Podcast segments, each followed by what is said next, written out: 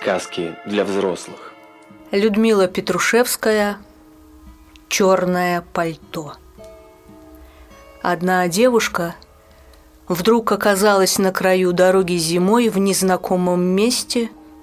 Мало того, она была одета в чье-то чужое черное пальто. Под пальто она посмотрела, был спортивный костюм, на ногах находились кроссовки – Девушка вообще не помнила, кто она такая и как ее зовут. Она стояла и мерзла на непонятном шоссе зимой ближе к вечеру. Вокруг был лес, становилось темно. Девушка подумала, что надо куда-то двигаться, потому что было холодно, черное пальто не грело совершенно. Она пошла по дороге. Тем временем из-за поворота показался грузовик. Девушка подняла руку, и грузовик остановился. Шофер открыл дверцу. В кабине уже сидел один пассажир. «Тебе куда?» Девушка ответила первое, что пришло на ум, «А вы куда?» «На станцию», — ответил, засмеявшись шофер. «И мне на станцию», она вспомнила, что из леса действительно надо выбираться на какую-нибудь станцию. «Поехали», — сказал шофер, все еще смеясь. «На станцию, так на станцию». «Я же не помещусь», — сказала девушка. «Поместишься», — смеялся шофер. «Товарищ, у меня одни кости». Девушка забралась в кабину, и грузовик тронулся. Второй человек в кабине угрюмо потеснился. Лицо его совершенно не было видно из-под надвинутого капюшона. Они мчались по темнеющей дороге среди снегов. Шофер молчал, улыбаясь, и девушка тоже молчала. Ей не хотелось ничего спрашивать, чтобы никто не заметил, что она все забыла. Наконец, они приехали к какой-то платформе, освещенной фонарями. Девушка слезла, дверца за ней хлопнула, грузовик рванулся с места. Девушка поднялась на перрон, села в подошедшую электричку и куда-то поехала. Она помнила, что полагается покупать билет, но в карманах, как выяснилось, не было денег, только спички – какая-то бумажка и ключ. Она стеснялась даже спросить, куда едет поезд, да и некого было, вагон был совершенно пустой и плохо освещенный. Но в конце концов поезд остановился и больше никуда не пошел, и пришлось выйти. Это был, видимо, большой вокзал, но в этот час совершенно безлюдный, с погашенными огнями. Все вокруг было перерыто, зияли какие-то безобразные свежие ямы, еще не занесенные снегом. Выход был только один – спуститься в туннель, и девушка пошла по ступенькам вниз. Туннель тоже оказался темным, с неровным уходящим вниз полом, только от кафельных белых стен шел какой-то свет. Девушка легко бежала вниз по туннелю, почти не касаясь пола, неслась, как во сне, мимо ям, лопат, каких-то носилок. Здесь тоже, видимо, шел ремонт. Потом туннель закончился, впереди была улица, и девушка, задыхаясь, выбралась на воздух – Улица тоже оказалась пустой и какой-то полуразрушенной. В домах не было света, в некоторых даже не оказалось крыш и окон, только дыры, а посредине проезжей части торчали временные ограждения, там тоже все было раскопано. Девушка стояла у края тротуара, в своем черном пальто и мерзла. Тут к ней внезапно подъехал маленький грузовик, шофер открыл дверцу и сказал «Садись, подвезу». Это был тот самый грузовик, и рядом с шофером сидел знакомый человек в черном пальто с капюшоном. Но за то время, пока они не виделись, пассажир в пальто с капюшоном как будто бы потолстел, и места в кабине почти не было. Тут некуда – сказала девушка, залезая в кабину. В глубине души она обрадовалась, что ей чудесным образом встретились старые знакомые. Это были ее единственные знакомые в той новой непонятной жизни, которая ее теперь окружала. «Поместишься», – засмеялся веселый шофер, поворачивая к ней лицо и она с необыкновенной легкостью действительно поместилась, даже осталось еще пустое пространство между ней и ее мрачным соседом. Он оказался совсем худым, это просто его пальто было такое широкое, и девушка думала, возьму и скажу, что ничего не знаю. Шофер тоже был очень худым, иначе бы они все не расселись так свободно в этой тесной кабине маленького грузовика.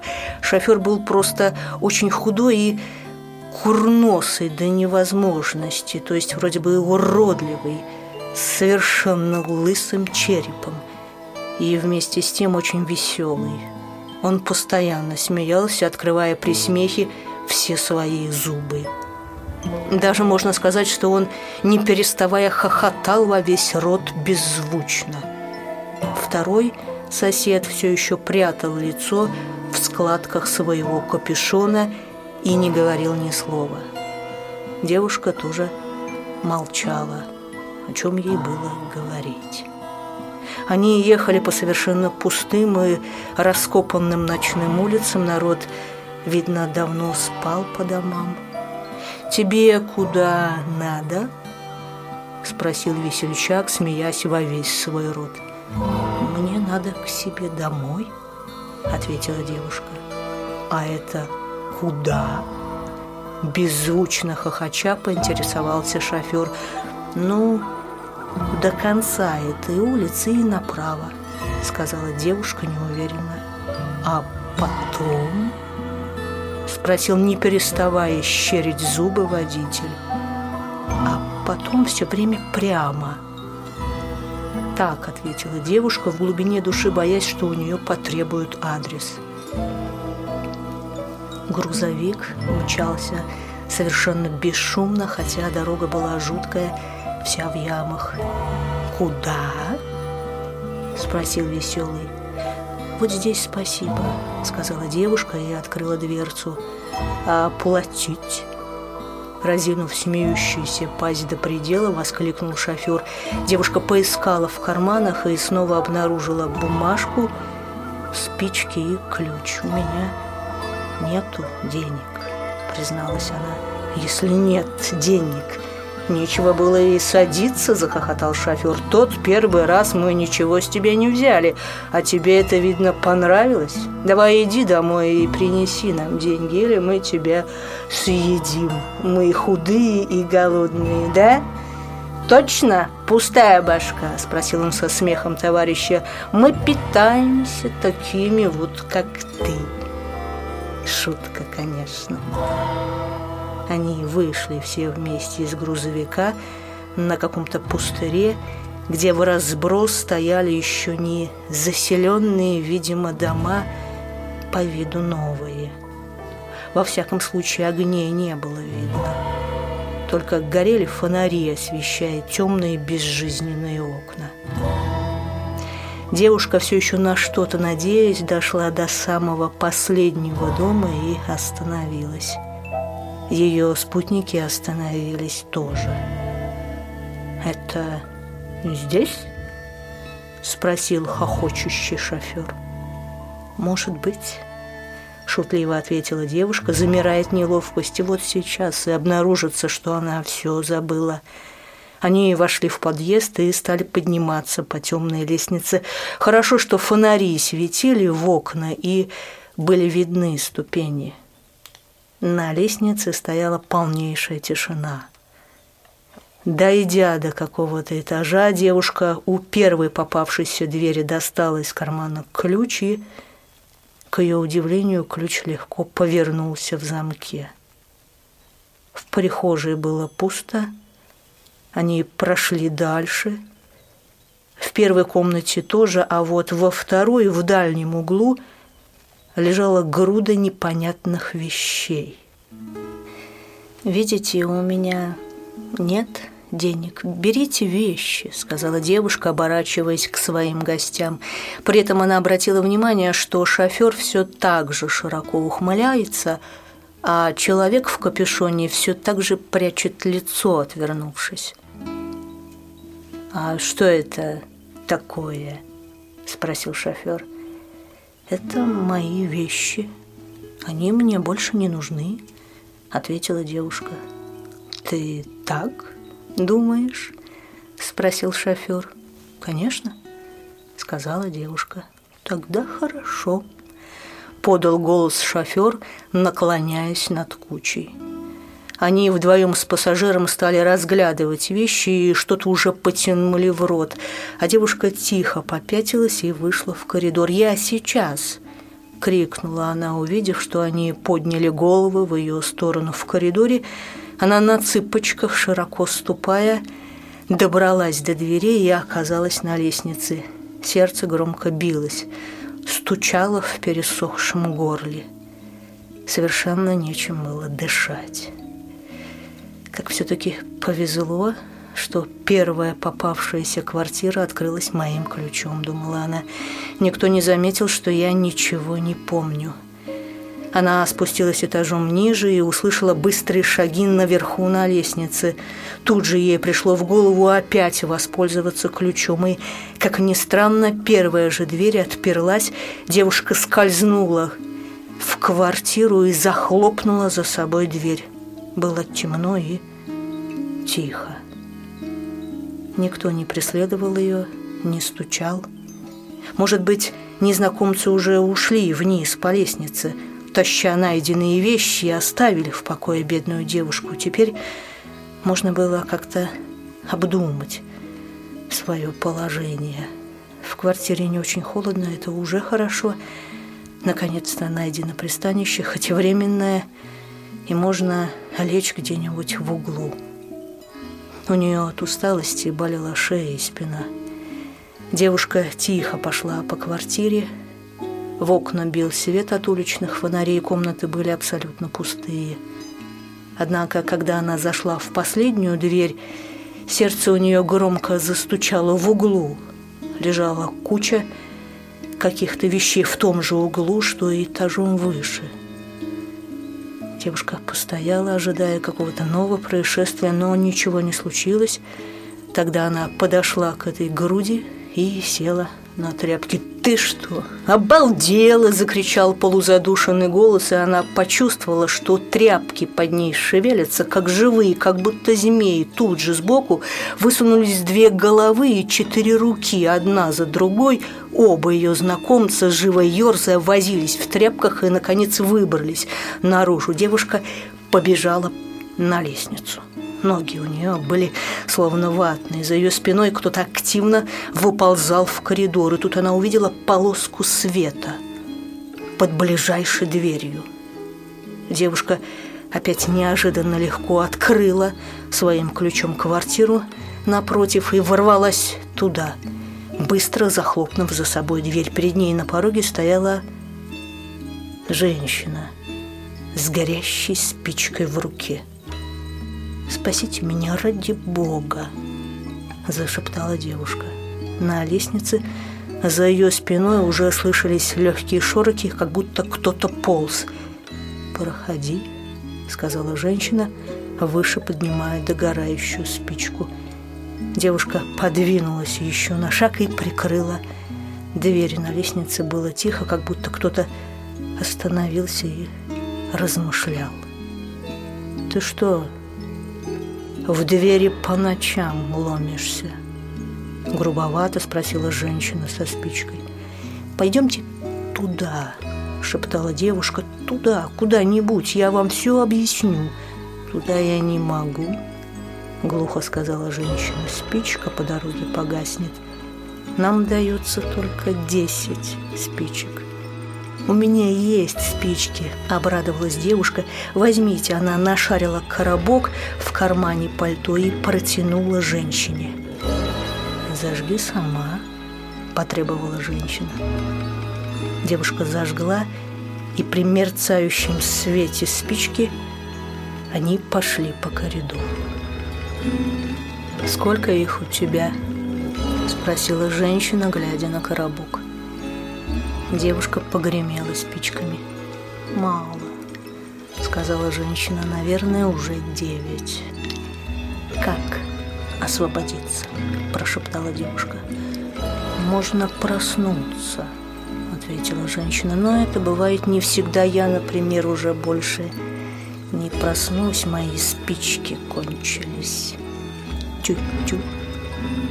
И она засмеялась обнажив в улыбке большие зубы. Она смеялась очень тихо, беззвучно, как будто хотела просто раскрыть рот как можно шире, как будто зевала.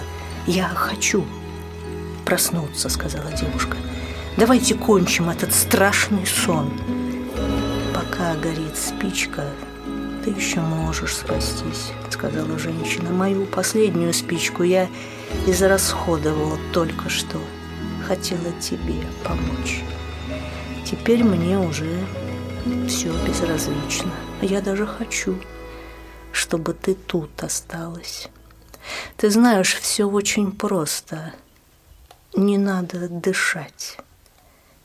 Можно сразу перелететь куда хочешь. Не нужен свет, не нужно есть. Черное пальто спасает от всех бед. Я скоро полечу посмотреть, как мои дети. Они были большие озорники и не слушались меня. Один раз младший плюнул в мою сторону, когда я сказала, что папы больше нет. Заплакал и плюнул. Теперь я уже не могу их любить. Еще я мечтаю полететь посмотреть, как там мой муж и его подружка. Я к ним тоже теперь равнодушна. Я сейчас очень многое поняла. Я была такая дура. И она опять засмеялась. С последней, с этой последней спичкой выпадение памяти прошло. Теперь я вспомнила всю свою жизнь и считаю, что была не права. Я смеюсь над собой. Она действительно смеялась во весь рот, но беззвучно. «Где мы?» – спросила девушка.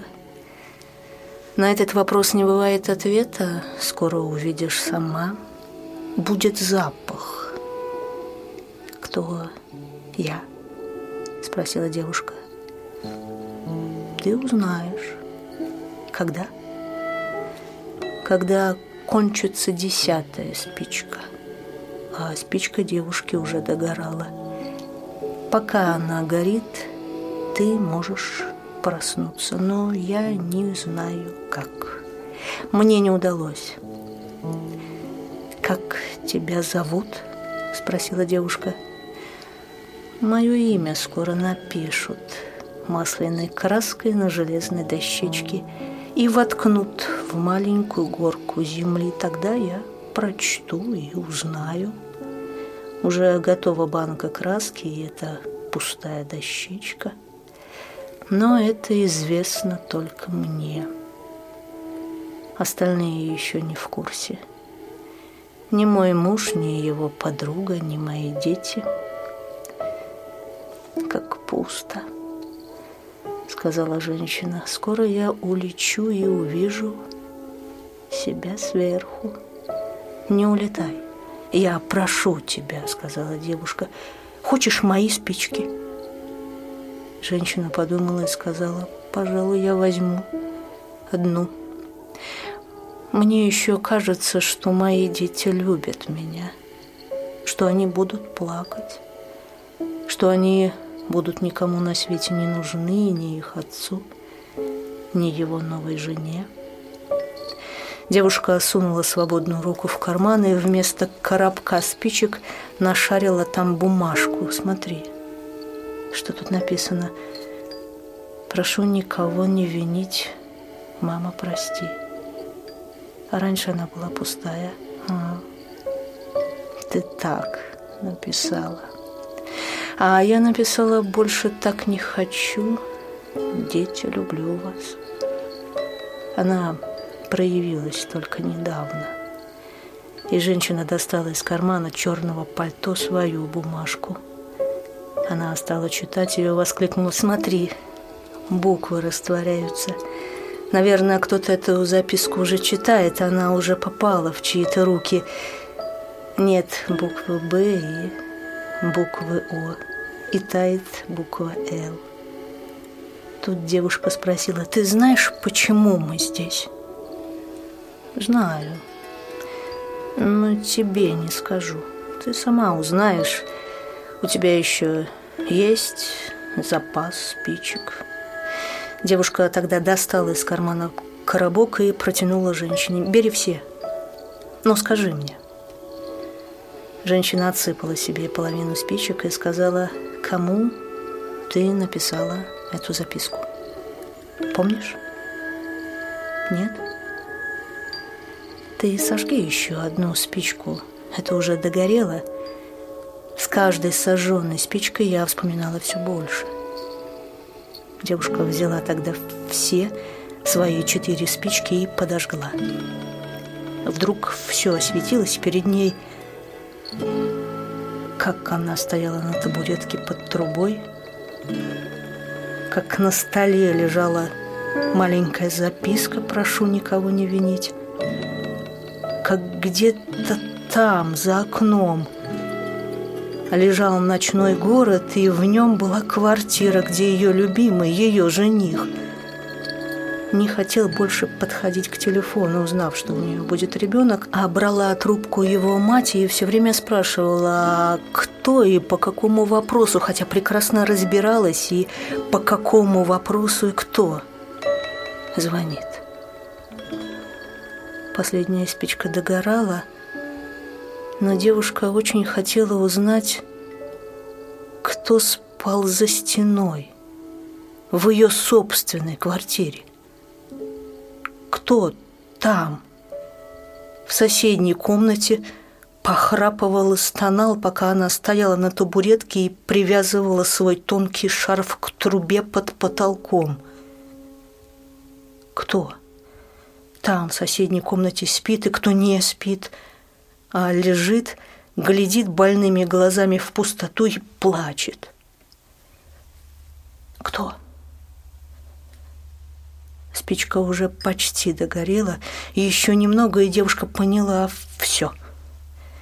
И тогда она, находясь в пустом темном доме, в чужой квартире, схватила свой клочок бумажки и подожгла его. И увидела что там, в той жизни, за стеной храпит ее больной дедушка, а мама лежит на раскладушке поблизости от него, потому что он тяжело заболел и все время просит пить.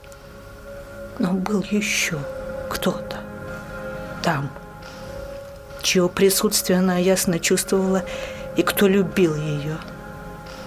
Но бумажка быстро угасала в ее руках. Этот кто-то тихо стоял перед ней и жалел ее.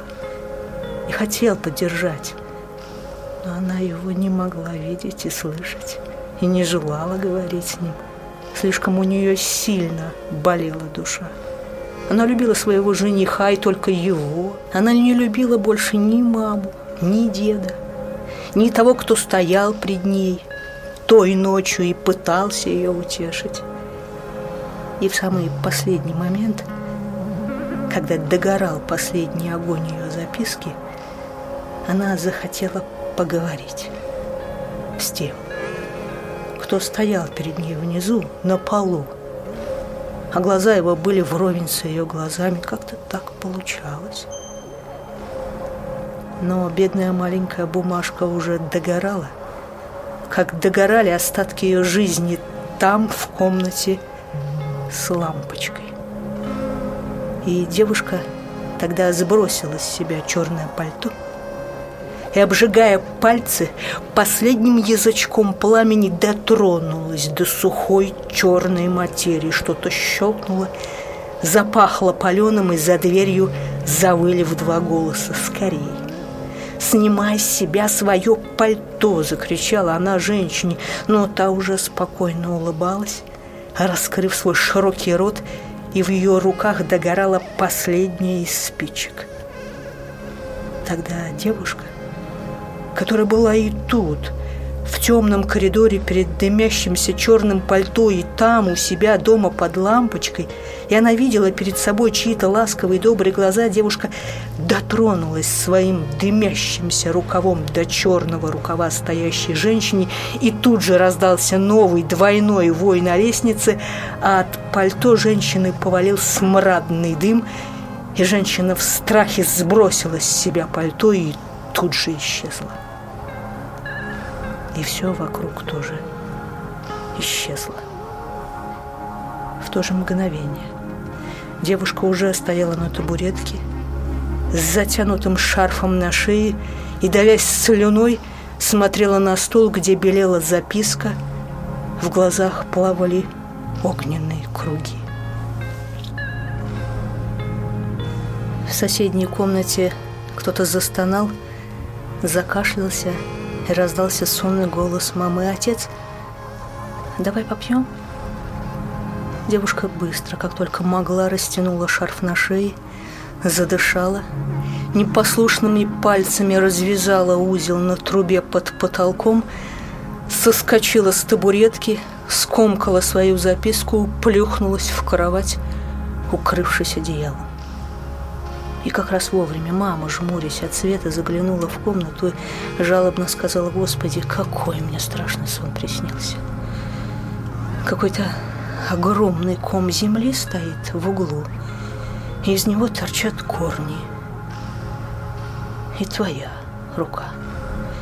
И она ко мне тянется, мол, помоги. Что ты спишь в шарфе? Горло заболело? Да я тебя укрою, моя маленькая. Я плакала во сне. Ой, мама. Своим всегдашним тоном ответила ее дочь. Ты вечно с этими снами. Ты можешь меня оставить в покое хотя бы ночью, три часа утра, между прочим. И про себя она подумала, что было бы с матерью, если бы она проснулась на десять минут раньше а где-то на другом конце города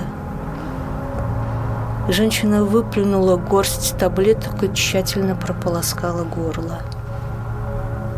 А потом она пошла в детскую, где спали ее довольно большие дети, 10 и 12 лет, и поправила на них сбившиеся одеяла, а потом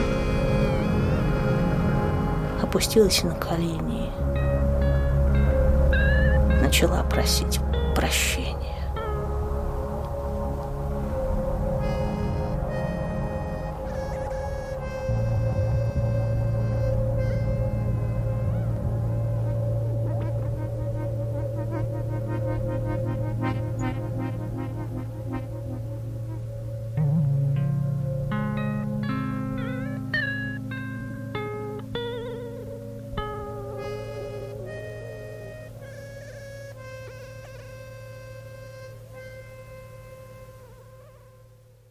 Глаголев ФМ. Для тех, кто в пути, из ниоткуда в никуда.